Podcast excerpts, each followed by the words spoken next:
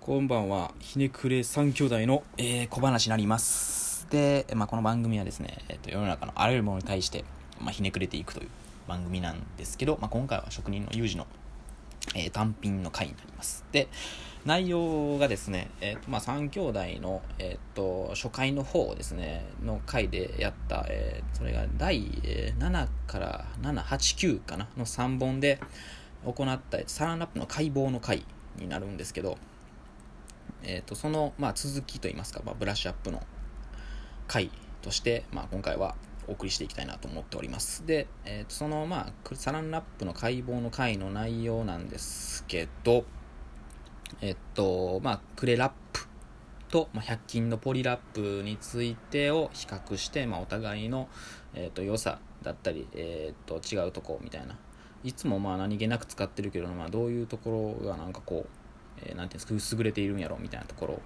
から、まあ、100円と、まあ、クレラップの、えー、と200円ぐらいの差ですね。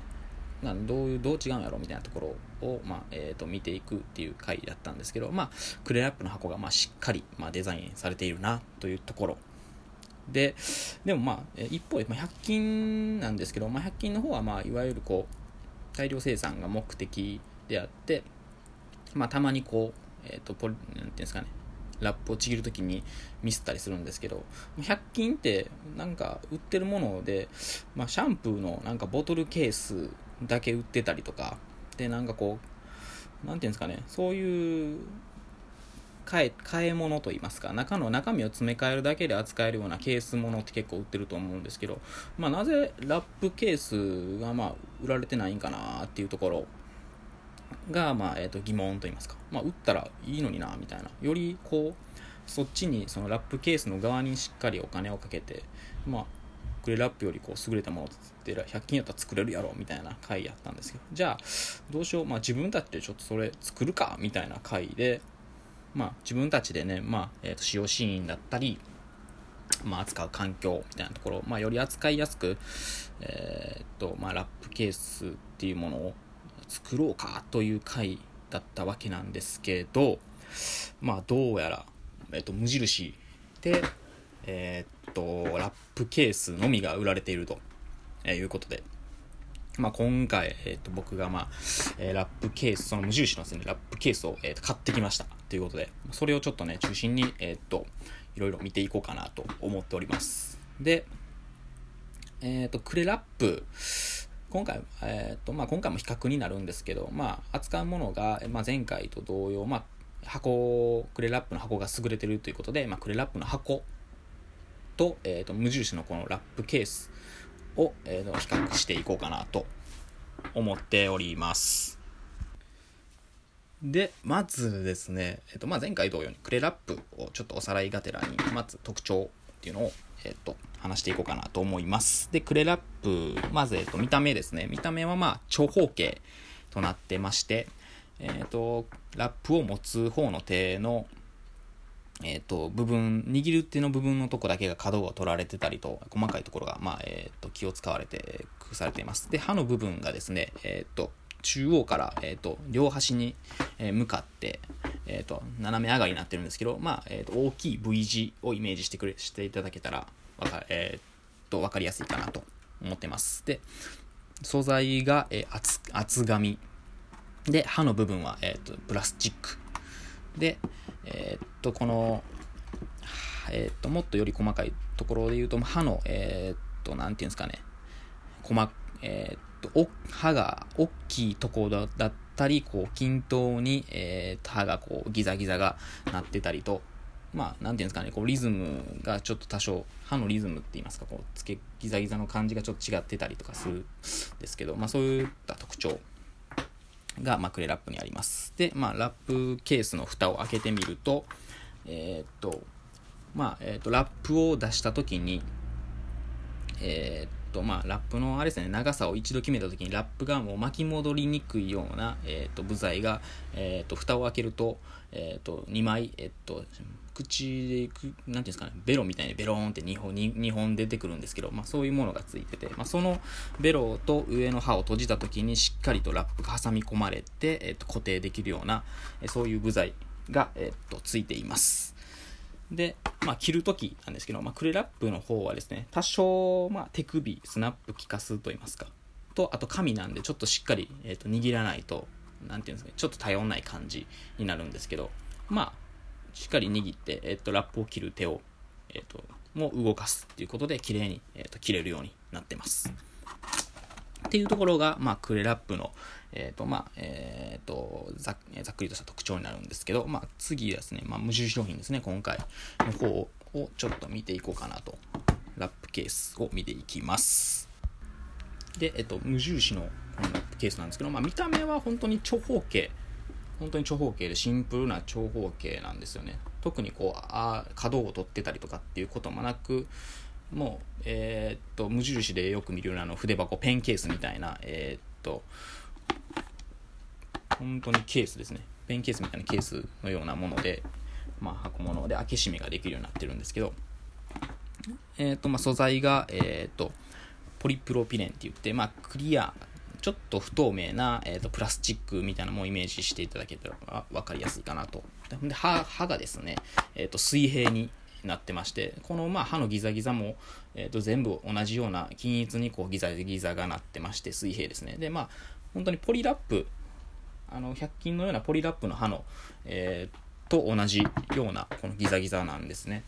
で、まあ、歯は金属。で、えー、っと、取り、この歯自体も、えー、ていうんですかね、取り、取り替えたりできるようになっているのか、まあ、取り外しができるような可能になってます。で、まあ、蓋を開けると、えー、っと、まあ、クレラップの方はですね、巻き戻しならないように、えー、っと、ベロのような、えー、っと、部材が2本 2, 2枚、2枚ついてるって言ってたんですけど、まあ、この無印の方はですね、そういうのは特になく、本当に、えっと、プラスチックケースを閉めるための、えっと、くぼみ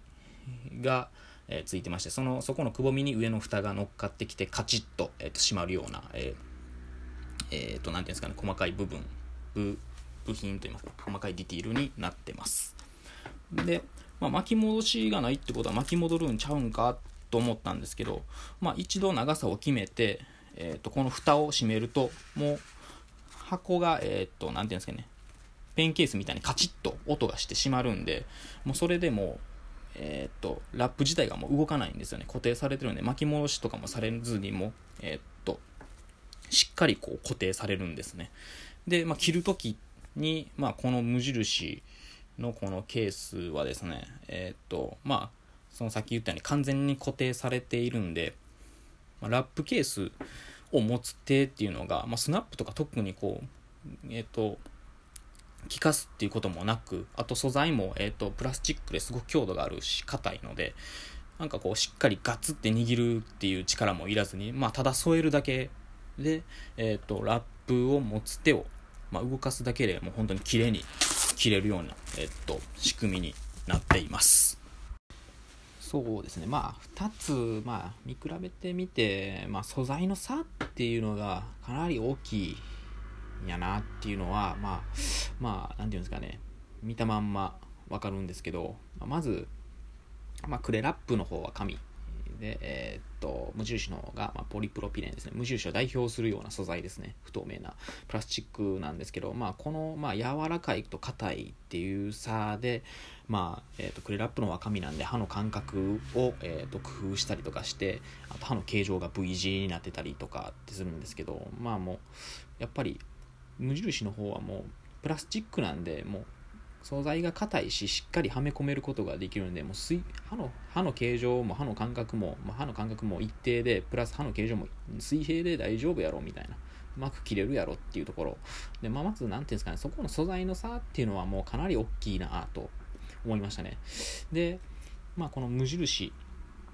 の、まあ、ケースなんですけど、まあ、ケース売りすることで、まあ、なんていうんですかね、他のロールシーンも、まあ、応用できたりもするわけなんですよね、この良さっていうのが。例えば、まあ、キッチンペーパーって言いますか、あの、クッキーとか作るときに引くような、ああいうペーパーだったり、まあ、トレーシングペーパーみたいな、あの書き物をするようなペーパーだったりとかっていうことも、まあ、応用としてこの中身を見るだけ、中身を変えて使うこと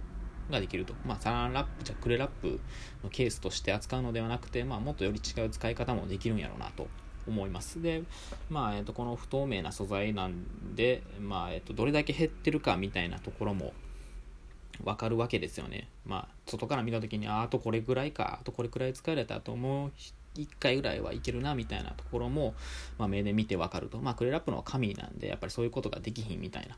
ところなんですよね。やっぱこの素材の差っていうのは、ちょっとまあ大きいなっていうところはまああります。ただまあディティールとしては、まあ2人、2つともまあ、なんていうんですかね、申し分ないぐらい結構しっかり扱われてるんですけど、まあただ僕が、まあ言いたいのが、まあ、必ずしも、まあ、キッチンとか、まあ、料理してる時って、まあ、両手が空いているとは限らないわけじゃないですか、まあ、そういう使用シーンとかもやっぱり必要になってくると思いますしプラスもうそもそも2つとも長方形なんですけど、まあ、この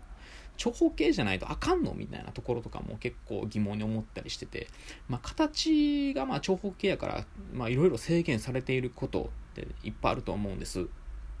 まあ、そういうところの疑問っていうのを、ま、え、っと、まあ、いろいろあるんで、まあ、次の回に少し掘り下げて、まあ、僕らが作るような、えー、っと、ラップケースっていうところをちょっといろいろ考えていきたいなと思っております。で、まあ、この回がいいなと思ったら、いいね、だったりリツイート